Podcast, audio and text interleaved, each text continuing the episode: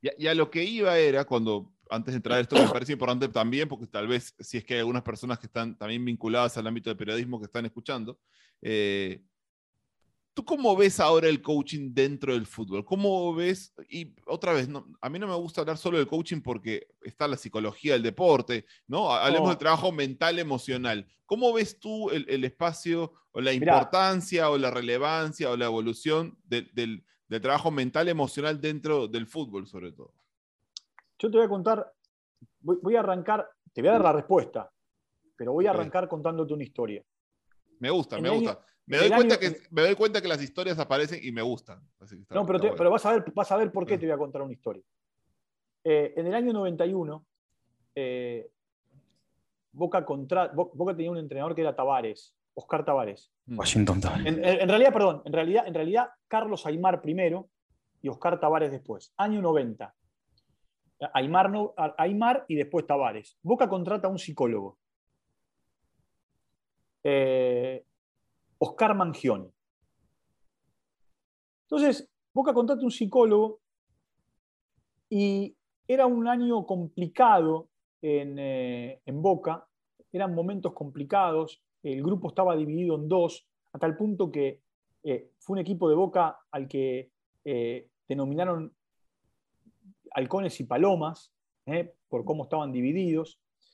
Mira, ahí apareció una metáfora. Eh, y eh, a, partir, a partir de esa denominación, peleas internas. Después ese equipo terminó siendo campeón en el 92. Gana el campeonato del 91, el, primero, y después juega con Newell's la final y la pierde, la final del año. Y después en el 92 gana el campeonato eh, también. Y en lo que había ganado en el 91 lo gana de manera invicta. Eh, ¿Y qué pasó? A partir de todo lo que... Y no, y no había ni redes sociales, ni teléfonos celulares, ni nada. A partir de todo lo que desde el marco de la psicología iba recibiendo el psicólogo, iba contándolo.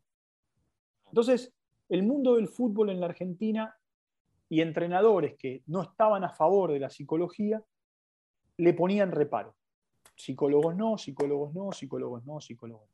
Hoy hay una generación de entrenadores jóvenes que a partir de, y voy a poner otro ejemplo, de la psicología o de la psicología deportiva, pudieron salir adelante en momentos muy complicados de su carrera futbolística. Martín Palermo, por ejemplo. Y no lo, digo porque estoy contando algo que no es eh, público. Él lo hace público. Palermo, a partir de su lesión de ligamentos cruzados, de que se le cayó una pared encima cuando festejó un gol eh, en Villarreal y, le rompió todo el tobillo.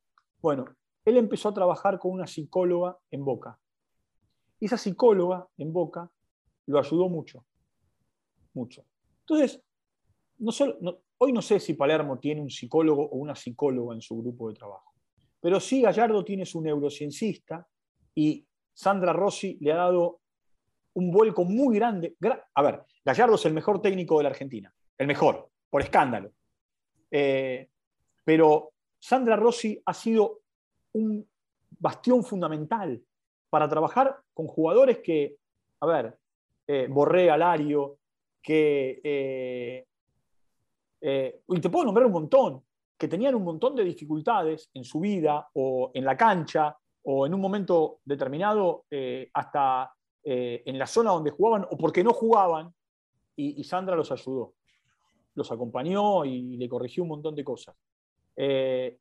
hoy hay pocos clubes que tienen coach ontológicos en, en su grupo de trabajo. Son pocos.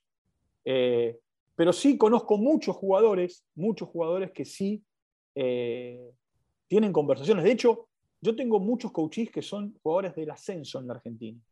Y te puedo asegurar que en el tiempo de la pandemia más dura, más dura, eh, fueron, eh, a ver, fueron, fui una fuente de consulta, o mejor dicho, fue una, un, escucha para ellos Punto de eh, apoyo, ¿no? Muy, muy importante porque muchos estaban caminando en la cornisa de la edad, de saber qué hacer, si se retiraban, si no se retiraban, si la pandemia los sacaba de carrera, si no los sacaba de carrera, eh, el campeonato parado siete meses, eh, jugadores que no están acostumbrados a estar en su casa tanto tiempo, eh, jugadores, jugadores, jugadores que viven en un departamento de dos ambientes y tienen a lo mejor los chicos, y en ese departamento de dos ambientes sin balcón tenían que entrenarse por Zoom. Bueno, un montón de situaciones. para mí fue una gran experiencia. Como coach, una gran experiencia. Eh, porque, porque iban apareciendo cosas a las que yo tenía que no resolver, pero sí eh, rebatir con herramientas y con ejercicios. Y perdón, no viéndolo cara a cara eh, en una mesa o separados por un café, sino viéndolo a través de una... Una computadora, una pantalla como estamos ahora nosotros, una mm. pequeña ventana. Y eso, que a veces, a veces a mí me pasa con los jugadores de fútbol que no es que tienen su laptop, sino es que tienen su celular. Entonces la pantalla todavía, todavía es más chiquita, o sea, hasta, todavía es más complicado. Bueno, pero por eso, entonces, eh, a ver, hoy yo sé que, yo sé que en Europa eh, hay mucho, en México hay mucho, eh, en Chile hay mucho, en la MLS hay mucho, en Sudamérica todavía cuesta. Mm. Todavía cuesta. Eh, estamos como en pañales. Estamos como en pañales. ¿Por qué? Porque por más que yo vaya y le diga al, futbolista de turno o al coachí de turno, es todo confidencial. Eh, viste, muchas veces desconfían. Y, pero, hay una frase para eso, es lo mastican pero no lo pasan. Es como que te lo escuchan, pero no te lo, a veces no te lo terminan de creer porque tienen el miedo de, la, que se rompa la confidencialidad. Pero, ¿sabes por qué? Yo te voy a explicar por qué. Porque el mundo, el mundo del vestuario es un mundo de mucha traición. Es un mundo de mucha traición. Desde que vos llegás con un auto y yo tengo otro, y como vos te compraste uno nuevo, yo quiero tener algo parecido al tuyo, entonces mañana voy y trato de tener el mismo auto tuyo, a que Jun gana 10 pesos y vos ganas 5, entonces vos vas a reclamar por qué él gana 10 y yo gano 5, si yo atacara el mejor pago y llega Jun, entonces yo tengo que ganar lo mismo que gana Jun. Eh, y, después, como decía Ruggeri, que, eh, viste, eh, en el Real Madrid, en, la famosa quinta del buitre, le, decían, mira, la verdad, corre vos, hermano, que ganás 5 veces más que yo, que voy a correr yo. ¿Entendés? y después hay otra cosa. Yo creo que cuanto más chicos se empiece, se empieza a trabajar con los, con los deportistas, eh, es mucho mejor. Ya no te estoy hablando yo de jugadores profesionales o de deportistas profesionales. ¿eh? Hoy hay chicos de 16 años y hasta más chicos que a partir de eh, tener contratos firmados o de tener una relación con un determinado representante son sostenes de familia. y yo conozco el caso de un jugador, no importa, que después llegó a primera y es muy conocido, que un día, un día volvió a entrenar y, tenía 16 años. Y el papá estaba mirando la televisión. Y el chico le dijo, eh, agarró el control y cambió para jugar a la Play. Y el padre le dijo, ¿qué haces? Si estoy mirando tal cosa. No, no te equivoques. Ese televisor lo compré yo con la plata que me dio mi representante. El televisor es mío, voy a jugar a la Play. Ese chico a los 16 era sostén no solamente del padre y la madre, sino de los cinco hermanos. ¿Está? Sí, claro. Fundamental, sí. Algo de las cosas que nosotros hemos conversado mucho acá es eso, ¿no? Cómo podemos ir acompañando también a los, a los jóvenes, ¿no? El año pasado, gracias a Dios, pude acompañar a un equipo de fútbol y también era eso, ¿no? El, ya la formación... Sí, pero es distinta. El, acompañamiento, el acompañamiento grupal es diferente al acompañamiento individual. ¿El cual? ¿Por qué? ¿Por qué? Porque cuando vos haces un acompañamiento individual, vos sabés que el que está del otro lado está delante tuyo para ser acompañado. En un acompañamiento grupal, en un equipo por lo menos son 11, mínimo son 11, mm. eh, no todos aceptan ese acompañamiento. ¿Entendés? Entonces vos tenés que lidiar con... Eh, mirá, eh, una vez me contó un entrenador esto, en una, en, una, en una, entrevista, ¿no? estaba dando una charla táctica previo a un partido, un partido importante. Y un futbolista estaba como estoy yo con los auriculares así, ¿no? Y tenía, en ese momento no había teléfono, estaba con un iPod, Así que mirá, mirá de cuándo estoy hablando. Escuchando música. El ayudante de campo del entrenador le pidió a ese futbolista si se podía sacar los auriculares eh, y, prestar atención. Entonces se lo sacó de mala manera. Y medio a regañadientes escuchó la charla. Cuando terminó la charla, el entrenador le dijo al futbolista, dice, mira, fulano, dice, no, está bien. Dice, porque tus compañeros, dice, te lo lo tenemos que decir delante de todo. Dice, no te preocupes, mañana entro y hago dos goles. Le dijo. Yo sé lo que tengo que hacer en la cancha, mañana entro y hago dos goles. Y el entrenador le dijo, ¿y si no los haces? ¿Y si cometes un error? ¿Y si te cambian la marca? Eh, bueno, lo terminó convenciendo. A la siguiente, a la siguiente charla táctica, eh, era una final la que se jugaba, a la siguiente charla. Ya no estaba con el iPod y los auriculares.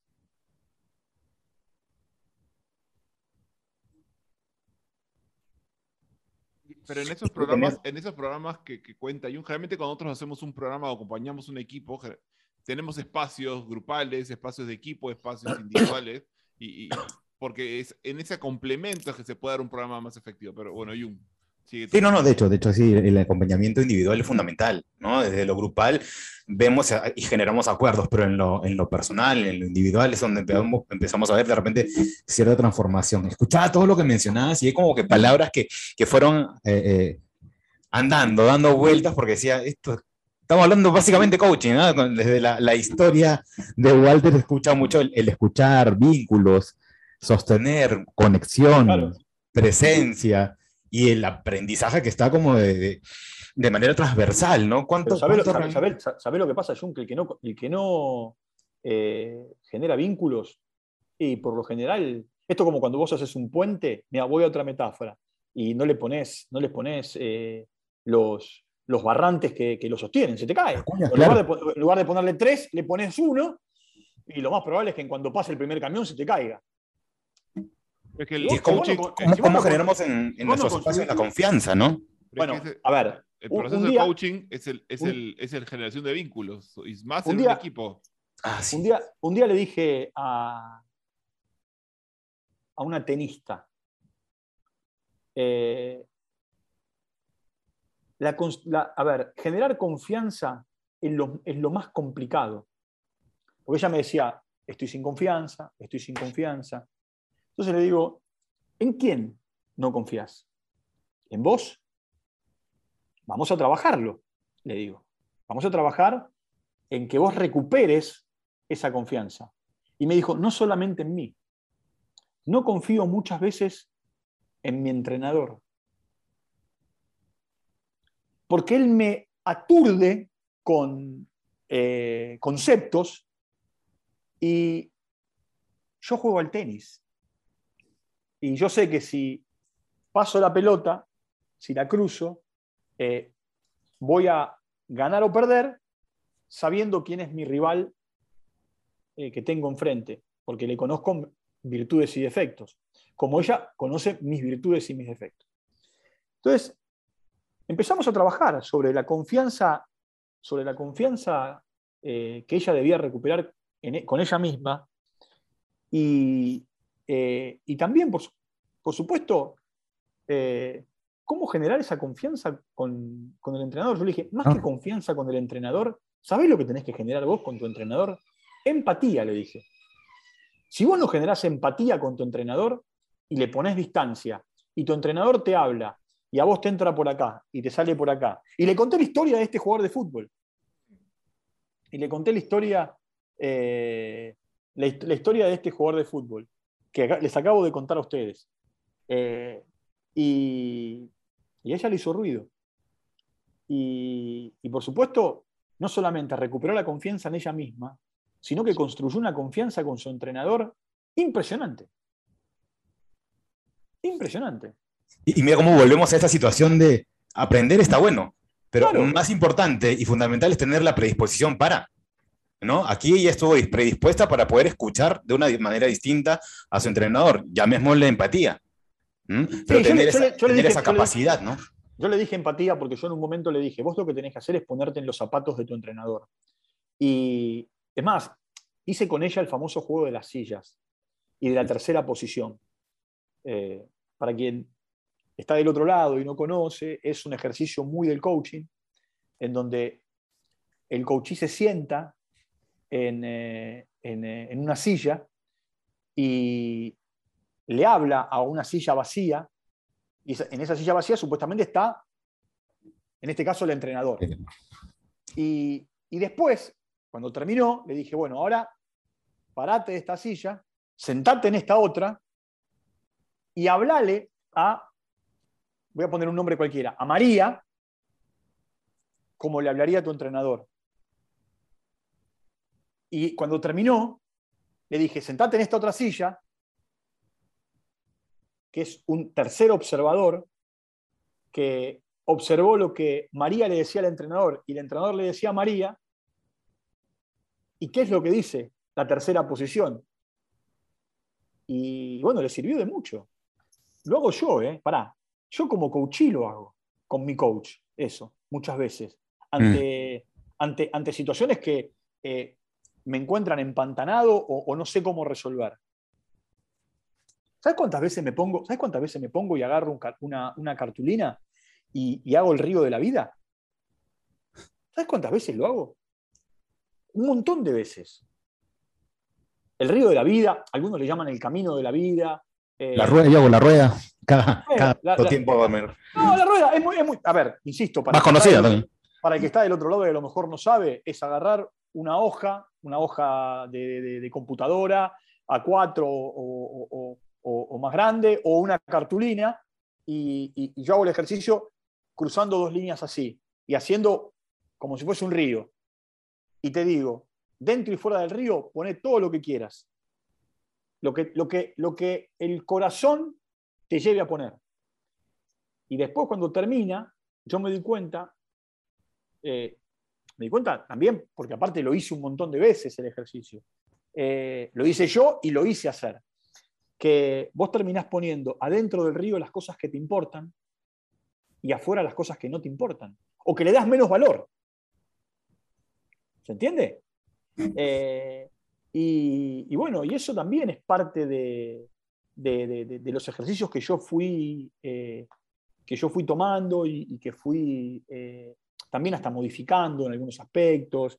Eh, lo hago con revistas, muchos ejercicios de estos que yo les contaba de, mis entrenamientos eh, en, el alto rendimiento eh, físico y mental, los, sigo, los, sigo implementando. El famoso Simon, en lugar de tener la bicicleta, hoy el Simon lo tengo bajado en el, teléfono o en, una tablet y, y al coaching lo hago. Eh, jugar al Simon, pero no porque quiero que apriete 50 veces hasta que, hasta que gane, sino porque lo que busco es trabajar la concentración, sobre todo la concentración de los deportistas. Y esto yo lo aprendí eh, no solamente con el tema del Simon, sino porque eh, en, ese, en, esos, en, esos años de entrenamiento en Acumen, que así se llama, el Centro de Alto Rendimiento, yo, yo entrenaba con golfistas, con jugadores de rugby, con pilotos, yo he visto los entrenamientos de los pilotos, básicamente. claro. Estuve viendo videos y dije, en algún momento me gustaría ir a conocer En, simuladores. Bueno, y, eh, yo me acuerdo, me acuerdo que en ese momento había, había un chico que, llama, que se llama Mauro Gian Lombardo.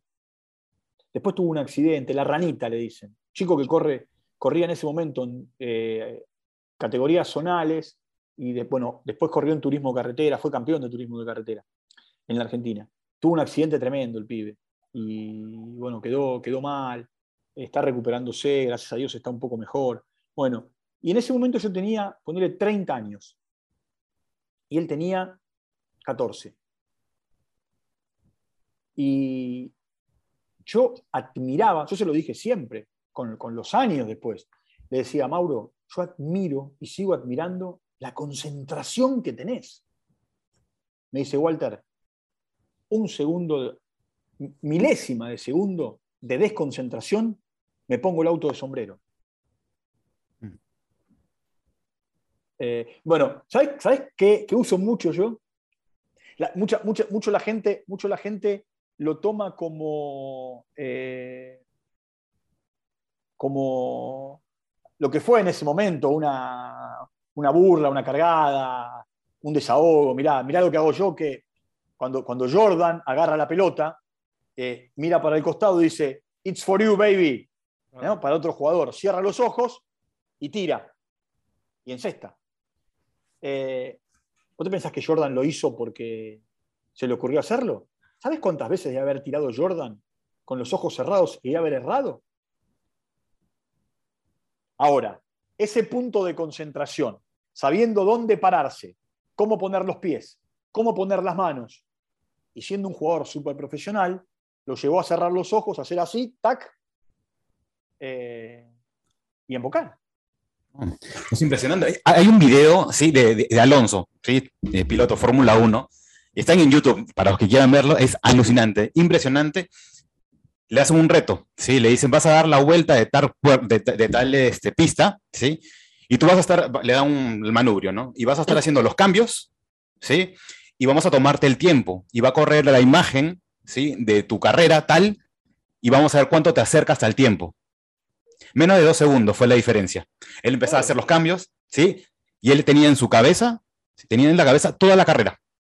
Claro. Él, estaba hablando un poco de la, del, ejercicio de visualización, ¿no? Cómo lo trabajaba él, cómo trabajaba sus carreras. ¿no? Es, es alucinante ese... Bueno, ahí, mira, en, en, Amazon está la serie de Fernando Alonso.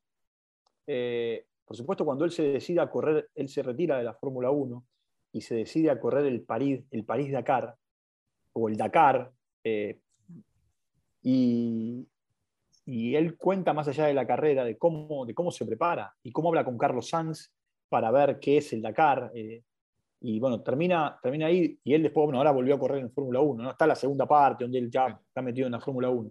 ¿Sabes qué? de dónde saco muchas cosas de coaching yo? De una serie que se llama This Is Us. Ah, una serie de Netflix. Es una serie, es una serie, en realidad es una serie de, lo que antes era Fox, que ahora es Star. Eh, que, Amazon la tiene subida. Eh, son seis temporadas. Es una serie que va, tiene un tiempo real, pero va mucho hacia atrás eh, en la vida de una familia. Y, hay mucho de coaching. Estoy apuntando, estoy apuntando. Yo tampoco esa no la he visto y ahí ya apunté el libro. Pero a ver, Walter Jung. no, el libro, perdón. El libro, el, libro es la, la Sociedad de la Nieve. Sí, ese, claro. Ese, ese, pero no Eso fue una conversación. Esto no lo, la gente no lo No lo he escuchado, pero por eso ya, lo dijo Walter y tal. La gente lo busque y sepa. Walter, la verdad es que estoy. Otro, otro, otro libro, otro libro, otro libro para, para leer eh, y que tiene que ver con, con el mundo, que también del, que yo saqué mucho, eh, es el libro de los All Blacks. Eh, el, libro, el libro de los All Blacks, donde bueno, también, ¿no? Tiene mucho, mucho el mundo del coaching, mucho. A mí me gusta, a mí me gusta leer, hay, un libro de, un chico al que yo quiero mucho, se llama Tommy de Bedia, eh, que se llama Mente Fría, Corazón Caliente. Eh, y más allá de ser un libro en donde él cuenta muchas cosas que a él le pasaron, es extraordinario. ¿Sabes para qué? Para entender cómo en la alta competencia vos tenés que ser resiliente, vos tenés que eh, decidir y cuando tomas una decisión, es una decisión. No es ni buena ni mala, es una decisión. Mira, una de las cosas eh, que yo más trabajo con, en mi vida personal, con mi con mi, perdón, con mi coach y con mis coaches, es la toma de decisiones. He, tenido, he tenido charlas de coaching con, con capitanes de equipos que yo le digo, usted, vos no sos líder, y les explico la diferencia entre líder y capitán. Eh, como también con líderes que le digo, vos sos el capitán sin cinta. Yo pongo siempre el ejemplo de Mascherano. ¿No? Messi capitán, Mascherano el líder sin cinta. No estoy, no estoy denostando a Messi, ¿eh? No, no, no. y, cuánto pueden este, potenciar un equipo desde ahí, sabiendo, que, sabiendo que, que, tienen ese valor cada uno de ellos? Y también son diferentes estilos de liderazgo, diferentes estilos de influir. Ah, bueno. Hay jugadores, hay jugadores que, que necesitan más de un estilo, otros de otro. En mis, charlas, en mis charlas de liderazgo, eh, por supuesto, eh, en las charlas que doy, y bueno, en este último tiempo la mayoría fueron virtuales. Y, muchas, y bueno, lamentablemente, ¿viste? Pero ya estamos eh, regresando, Walter. Ya estamos gracias, gracias, a Dios, gracias a Dios. Las, charlas, las charlas tienen que ver con, con ¿viste? toda esta situación de, de ver el líder que sos. ¿Qué tipo de líder quieres ser? ¿Qué, qué tipo de líder estás siendo? Eh, y después, ¿sos líder? Hmm. ¿Viste? Hay mucha gente que cree que tiene un liderazgo tremendo y no. Y hay mucha gente que no cree que tiene liderazgo y tiene un potencial de liderazgo impresionante. Impresionante. Pero no se da el permiso, no se pone en el, no, no, está dispuesto a ponerse donde necesita ponerse. Pero bueno, eso y después, perdón, y después, y después hay un gran tema que si quieren lo tocamos, lo tocamos en otra charla, en otra. Episodio 2, ya está. Ay, ay, eso, eso, me parece. No, no, yo no tengo problema. Que para mí es un tema central en la vida de cualquier ser humano, que es salir de la zona de confort. Mm. Otra vez, y algo, ah, eh, bueno, otra vez que me, dices eso, Walter, y se me abre toda la conversación otra vez. Pero bueno, ya, vamos a, vamos a dejarlo ahí, porque es un tema que la gente cree que es muy sencillo, del que todos hablan, pero, pero, pero, porque todo el mundo lo mencione o crea que conoce el concepto, no significa que lo esté viviendo, y el hecho que lo hayas hecho una vez no significa que el camino haya terminado. Y hay mucha gente que no sabe lo que significa salir o estar en la zona de confort. Y hace un ratito hablabas tú básicamente el tema de toma de decisiones, ¿no? Mira cómo estamos conectados con todo esto. Ping, ping, ping. La dejamos ahí. la dejamos ahí. Toma de decisiones más salir de zona de confort, episodio, versión 2, capítulo 2 con Walter Farian. Pero acá, Walter, vamos a ir cerrando el primer capítulo. La verdad que estoy, por momentos no sabía si anotar, si poner, me sentía, la verdad estoy, este, por momentos me ponía a mirar a otro lado para anotar yo también algunas cosas. Eh, Walter, la verdad que estoy muy agradecido. Eh, o sea, en esa, en esa, en esa escena que alguna vez estuvimos ahora, reconfirmo y profundizo y, y, te agradezco porque además, porque además creo que es importante que, que, que la gente pueda empezar a, a, escuchar mucho de lo que dijiste sobre... A ver, voy, voy, a ir, voy a ser concreto. Una de las cosas que celebro de lo que, hemos, de lo que nos has contado es que nos hablaste del camino del aprendiz mostrando ser aprendiz no hablando, de, no, no hablando de alguien que dice es importante ser aprendiz, porque yo lo que más escucho es el, el, concepto y yo celebro eh, tu ser aprendiz, o sea, el ser, y eso, eso lo, lo celebro y lo agradezco. Bueno, eh, te, te, agradezco mucho. Ahora eh, estoy, estoy con, bueno, con otras cosas. Tengo un proyecto propio que se llama Proyecto Liderar. estoy, estoy detrás. La pandemia, la pandemia me lo frenó porque había empezado a hacer la investigación periodística. Aquí sí se mezcla la historia, ¿no? Acá, se mezcla porque... Eh, ahí sí es válido. sí, es válido. Es válido, ahora vas a ver por qué. Porque, porque durante la pandemia lo llevé a podcast, el proyecto Liderar. Eh, en un, antes de la pandemia era, el proyecto era la investigación periodística para hacer un libro. De hecho, tengo parte armada y tengo que seguir. Eh, lo que pasa es que no, puedo, no, podía viajar, no podía encontrarme cara a cara, face to face con quien yo tenía que entrevistar. Eh, y a mí, ¿sabes qué es lo que me, lo que me, lo que me apasiona en, el tema del liderazgo? No es solamente, a ver, el liderazgo de Gareca, ¿no? para hablar de alguien a quien yo quiero mucho eh, y, que hoy está en Perú, sino, eh, por supuesto, hablo con Gareca, pero a mí lo que me interesa es eh, entender el liderazgo contado por los liderados. ¿Se entiende el juego de palabras? Mm, por supuesto, claro. Porque tiene más valor. Claro, es la influencia que llega.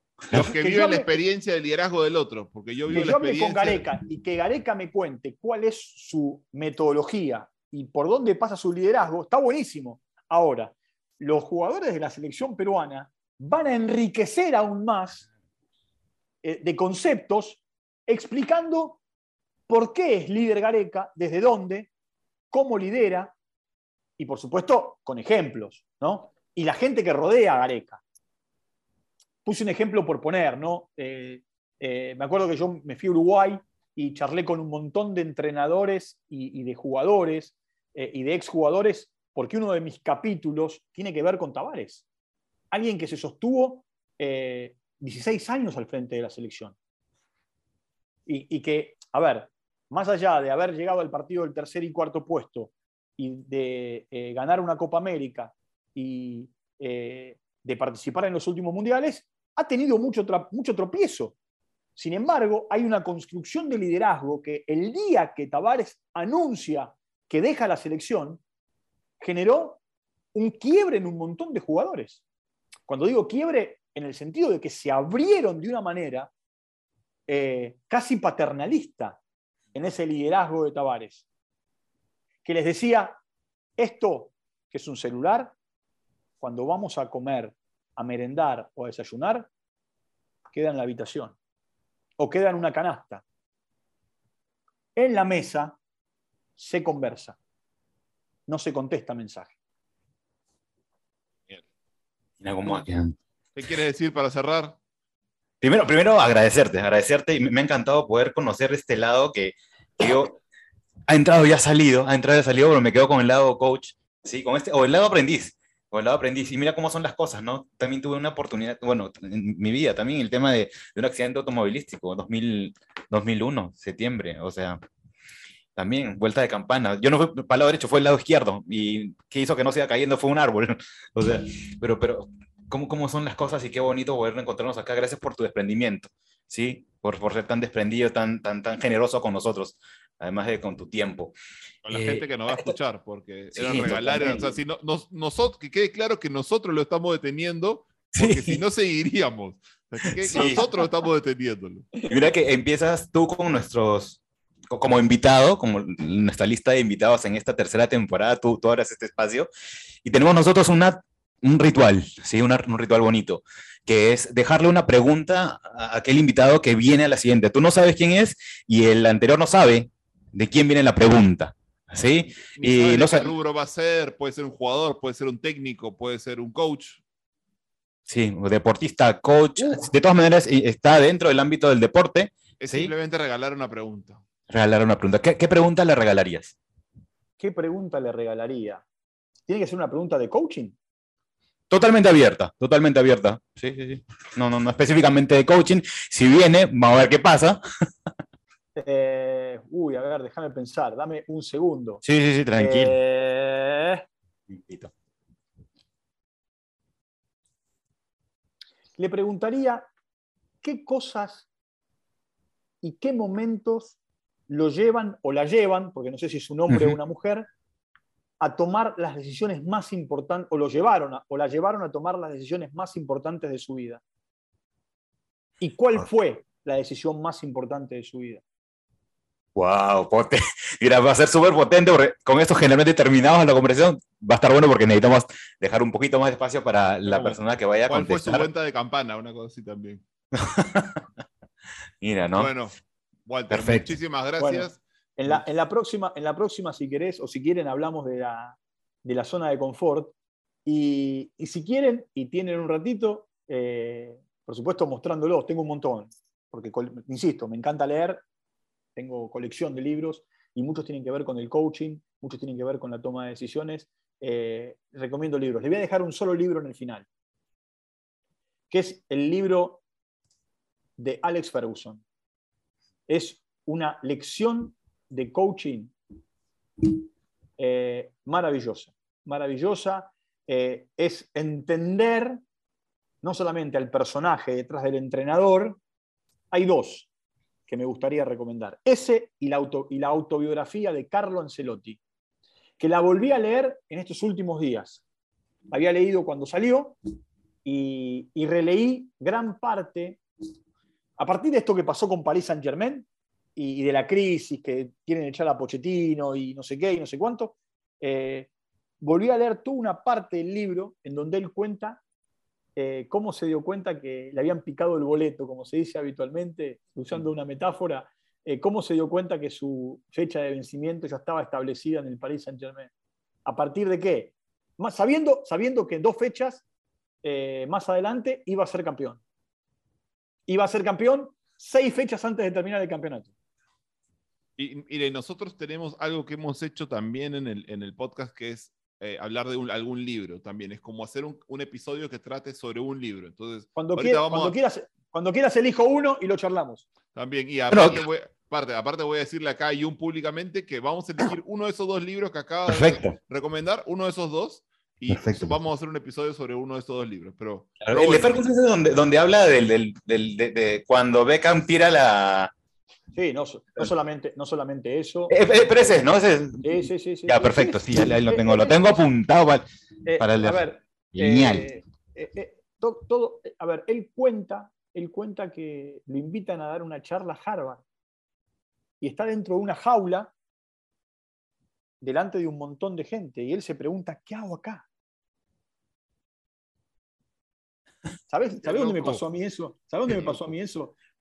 No, no quiero, no quiero sacarle más tiempo. ¿Sabes dónde me pasó a mí eso? La primera vez que corrí una maratón de 42 kilómetros. ah, Estaba en la largada, tenía puestos los auriculares, pues yo corro con música, eh, y porque hago siempre un trabajo de relajación. Yo soy mucho del mindfulness, ¿no? Mucho, mucho de, la, de la meditación con mindfulness. Eh, hago reiki, eh, busco, busco, busco que mi timo esté activo. Mira todas las cosas que se fueron enterando de mí.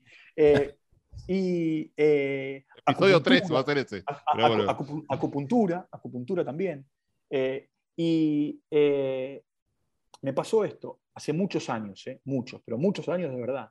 Estaba en la, en la largada y, y tenía la música.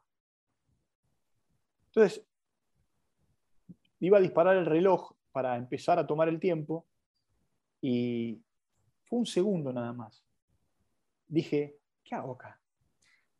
La respuesta, la respuesta la encontré tres horas y media después, cuando volví a pasar por el mismo lugar y dije esto, correr 42 kilómetros. Después tuve, tengo montones de maratones, montones, eh, y las disfruto. Y en ese primer momento, claro, ahí está otra vez la historia del aprendiz. Necesitaba, necesitaba aprender en esos 42 kilómetros que el recorrido, que yo no tenía que tenerle miedo a la, a la maratón, sí respeto.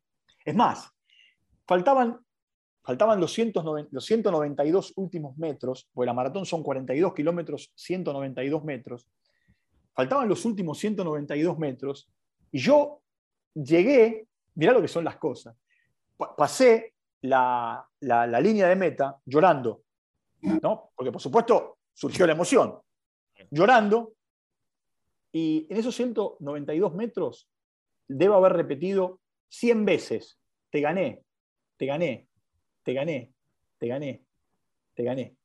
Eh, y cuando crucé, lo primero que me surgió fue ponerme a llorar como un nene, agacharme, tomarme las rodillas, poner las manos así y llorar.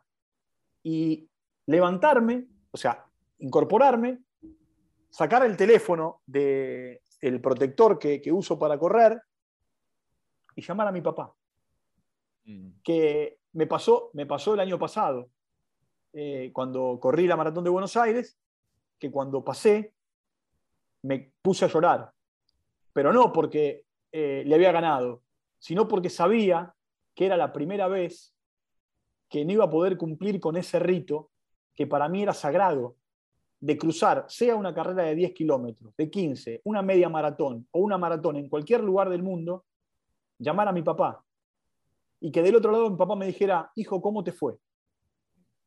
Y yo le decía, eh, tengo la medalla para vos.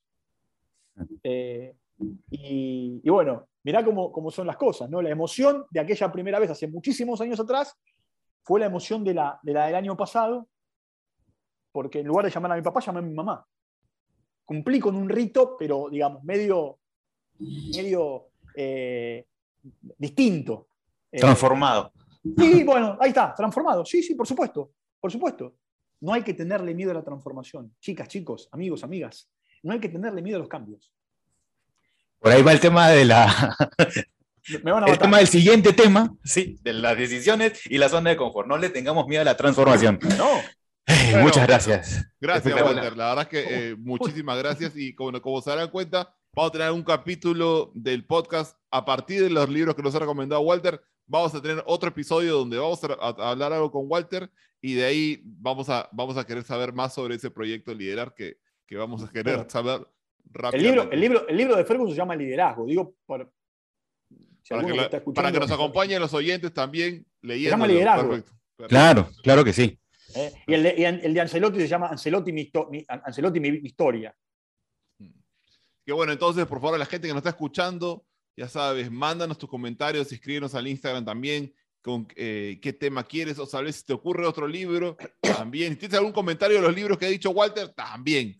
Acá estamos todos, todos Y somos si, no, y, aprendices. si no, y si no, que me escriban a mí que yo les, le, le- le ah, mando- también, por supuesto. le, le- le mando. No yo, no, no, yo no recomiendo, porque viste, cada uno tiene un gusto. Es como, es como la corbata. Yo es que nunca, nunca me gustó que me, regalaran una, que, que me regalaran una corbata o regalar una corbata. Porque la corbata eh, es, Eh, bien muy Qué buena es es muy particular. Es muy particular. ¿Entendés? Es muy particular. A vos te puede gustar la camisa blanca, celeste, rosa, eh, color patito, color cremita, los zapatos con cordones, sin cordones. Pero la corbata es muy especial. Muy especial. Muy especial. Entonces, a mí no me, no- no me gusta que me regalen corbatas. Pero no porque si me la regalás, ¿viste? lo más probable es que si me regalás una corbata, vaya al lugar donde la compraste y la cambie. Eh, Ya o, tenés, o- o tenés- o Atento, tenés- gente. no, no, o, o tenés que regalar una corbata que sea muy sobria, Claro. negra, azul, eh, ¿viste? Eh, Clásico, clásico. clásica, cla- exacto, clásica. Eh, por eso, mira, el tema de los libros, con los libros pasa lo mismo. ¿eh? Con los libros pasa lo mismo. Eh, no todos los libros son del gusto de toda la gente. Sí, bueno, pero también y también y también cada libro lo lee la persona, como tú lo has dicho y pusiste la palabra en, en- en todo este rato, del observador. También lo vamos a leer de, Sí, de por diferente supuesto. observador. Y te voy a decir una Incluso cosa. diferentes Va- momentos que lo leas también va a ser Va- vas, a leer, vas a leer un libro y lo voy a leer yo y lo va a leer Jun. Y los tres vamos a tener una observación distinta. Es lo mismo que si vamos a ver una película. Una peli. Mirá, ayer, ayer fui a ver Muerte en el Nilo. Ayer antes de ayer, ya estoy perdido con los días. No, el sábado, el sábado. Sábado. Eh, ya hoy eh, no sé ni qué día ni qué día. es. Martes. Bueno, eh, martes. El sábado fui a ver Muerte en el, Nilo, en el Nilo. Yo fui con una gran expectativa. Me parece un bodrio la película, pero no importa. Hoy se lo decía a mis hijas. Y le digo, vayan a verla porque en definitiva todos somos observadores diferentes. Eh, y fui solo al cine, ¿no? Pero digo, si hubiese ido con alguien, eh, ese alguien hubiese tenido una observación distinta a la mía de la película. Eh, seamos aprendices, aprendamos a escuchar, mejoremos nuestro observador, mejoremos nuestra escucha y, y por supuesto, hay algo que yo siempre digo, por lo menos de mí. Eh, nunca, nunca rompamos la barrera de la honestidad. Nunca, nunca. Y digamos lo que sentimos. Porque muchas veces, bueno, otra, otra, cosa, otra cosa que voy a contar de mí, que, que- que van surgiendo, ¿viste? A partir de una amiga, que también eh, es coach y es máster en PNL, descubrí la biodecodificación. Ah, bueno, ese es otro tema. Un portal enorme. pues. Bueno, y cada cosa que me pasa, cada cosa que me pasa, voy al diccionario de la biodecodificación.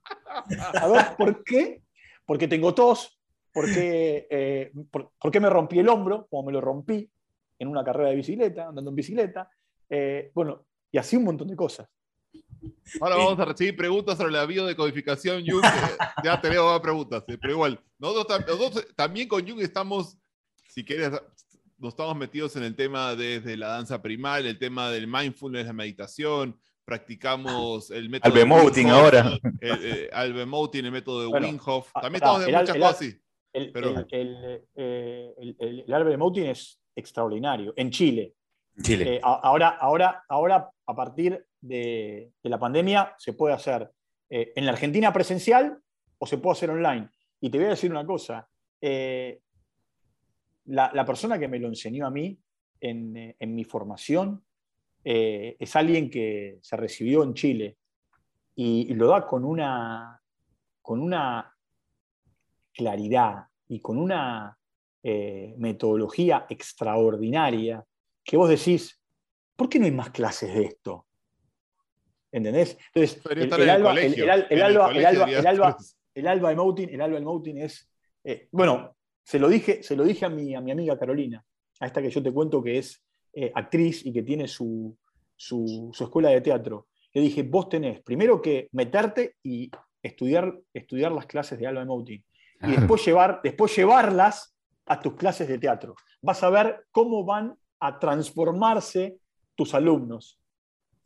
Espectacular, espectacular. Un libro abierto, Walter. Un libro abierto, Walter. Muchísimas Muchas gracias, por todo. Nos vemos en el siguiente episodio también. Por favor, sigan compartiendo y sigan haciéndonos sus preguntas y comentarios. Aquí estamos. Esto es primeramente tu podcast de coaching deportivo. Nos vemos.